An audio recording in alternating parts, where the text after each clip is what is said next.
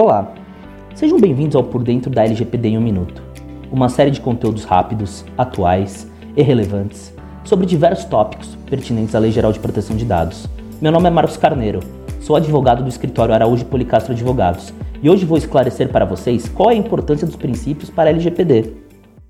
Conforme já mencionado no podcast que discorre sobre os principais fundamentos da LGPD, a aplicação da LGPD só será efetiva quando a cultura de proteção de dados e os princípios da LGPD estiverem alinhados aos valores da empresa.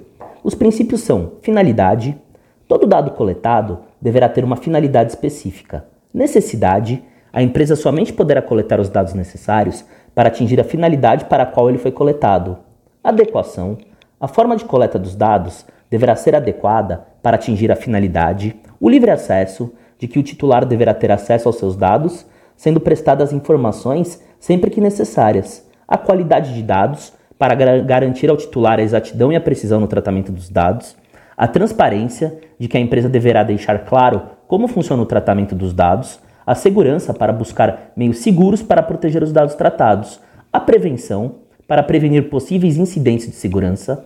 A não discriminação, de que o uso dos dados coletados não poderá, em qualquer hipótese, gerar alguma discriminação em relação ao titular dos dados e a prestação de contas, de que a empresa deverá demonstrar, tanto aos titulares quanto à NPD, que possui estratégias para atenuar possíveis riscos relacionados à proteção de dados pessoais.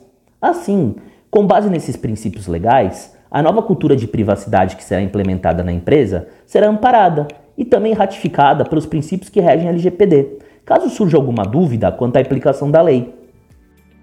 Muito obrigado pelo seu tempo e não deixe de conferir nossos outros conteúdos.